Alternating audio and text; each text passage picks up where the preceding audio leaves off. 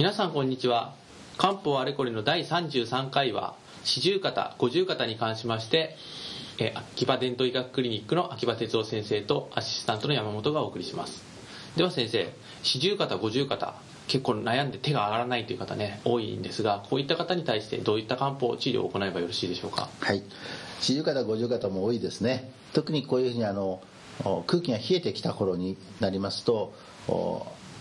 朝起きた時にやっぱり痛みが出たりなんかをしますね。あの四十肩五十肩起こりやすくなります。そうですね。最近はまあ寒さも落ち着いてきた頃ですがまあ確かに寒くなる時にそうやってなる方も多いと思います。あのまあ、あとはクーラーを当て当ててうっかり寝ちゃったという時もありますよね。まあ、あのちょっと時期外れですけどそういうことも。そうですね。確かに。まああのこの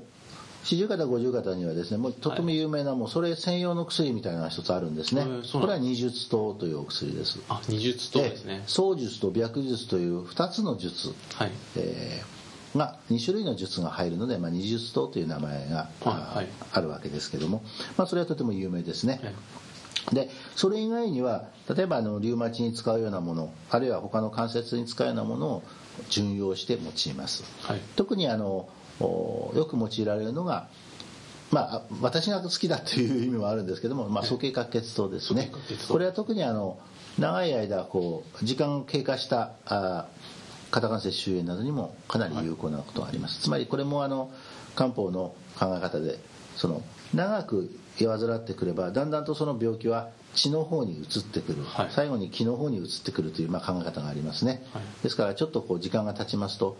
時間がまだ経たないまだできたばかりの時には例えば葛根湯などでも改善することはあるんですね、はい、つまり風邪の初期とみなしていいわけです、えつまり風邪の時の関節と同じですね、はい、ですからまあ応答や葛根湯を使っていいこともあります、ね、根の深くない表現そうですそうです。そうです。そうすればさっと治ってしまえばちょっと一汗かけば治ってしまうこともあると思います、逆にもう肩の痛みが続いて根深くなってしまったものにはそうですね。そうですね。鼠径かけするようなものを考えるということですねあるいはまあさっきの葛根湯のようなものに何か苦を血剤を組み合わせる、はい、例えば軽視伏量丸などというのを組み合わせる、まあ、臨時に組み合わせて使う場合もありますよね、えー、まあそういうようなことですね、はい、あとはやはりその冷え症などが非常に強ければ代表的な、まあ、やっぱり軽視化術部等、うん、あそれからリウマチの時にちょっとお話し忘れました。あの大暴風糖などというお薬もありますよね。軽尺血元大暴風糖というような非常にこう長く経過したリウマチに使う薬昔からですね、はい、そういうものは皆これこういうものには使えるはずですね。あなるほど。えっ、ー、と大暴風軽視芍薬地元は、えー、エキスではない？え軽芍薬地元エキスではあります。ああります。はい。軽芍地元という名前で。はい。あそうあの保険で使えます。はい。えーそれとあとはじゃあ、えー、その他にはどのようなお薬が使われるんでしょうか？そうですね。その他にはまあそれらを組み合わせて使うことをちょっと先ほど申し上げました。が、はい、組み合わせて使われるといいかもしれませんね、はい、あのあとそれとこのこのためにはやっぱりあの時には物資物資末というか物資製剤がありますよね、はい、あの粉になってるやつが、はい、つまりエキス医療用漢方製とまず周知物資ですとか加工物資末と呼ばれる。そうです。ね。加工物資末。そうです。そういったようなものを併用する場合もありますね、はい、まあ大体1グラム 0.5g からまあ 1.5g まあ、時にはまあ3グラムぐらいまでまあ使うこともありますけれども、はい、そういうものを今お話しいただいたものを、はい。はい。えー、どれに混ぜても大丈夫です。鼠径滑血糖でしたら鼠径滑血糖に武士の粉を混ぜる、はい、そうですね。よろしいかと思います。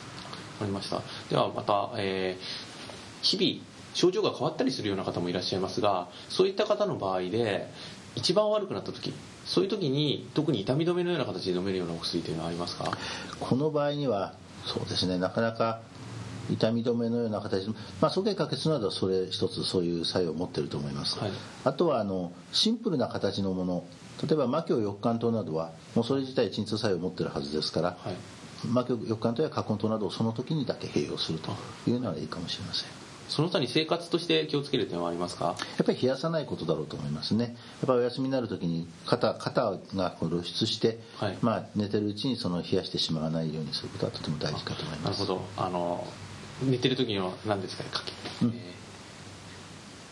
すみません、ちょっと肩のあたりの長いようなやつですね。肩そうですね。そういうようなものを着ていただしょう。あと、それと、むしろ積極的にやっぱり日常的にこう手足を動かすことはとても大事だと思います。はい、ですから、ウォーキングの時なども少し強めに腕を、まあ、大きめに振るっていくと。要するに肩を錆びつかせないということが大事ですからね。はい痛く無理はしない程度にうん、そうですそうです無理はしないその通りです無理はしない程度にあとはあのえー、あの回路携帯回路などを使って上手に、まあ、やんわり温める寒い季節はですねそういうようなことも必要でしょう。わかりました。ではお時間になりましたので本日の、えー、漢方あれこれはこれで終わらせていただきたいと思います。次回は第34回今度は変形性質関節症変形性膝関節症ですね。これにつきましてまた再度秋葉先生に教えていただきたいと思います。本日はどうもありがとうございました。はいこちらこそありがとうございました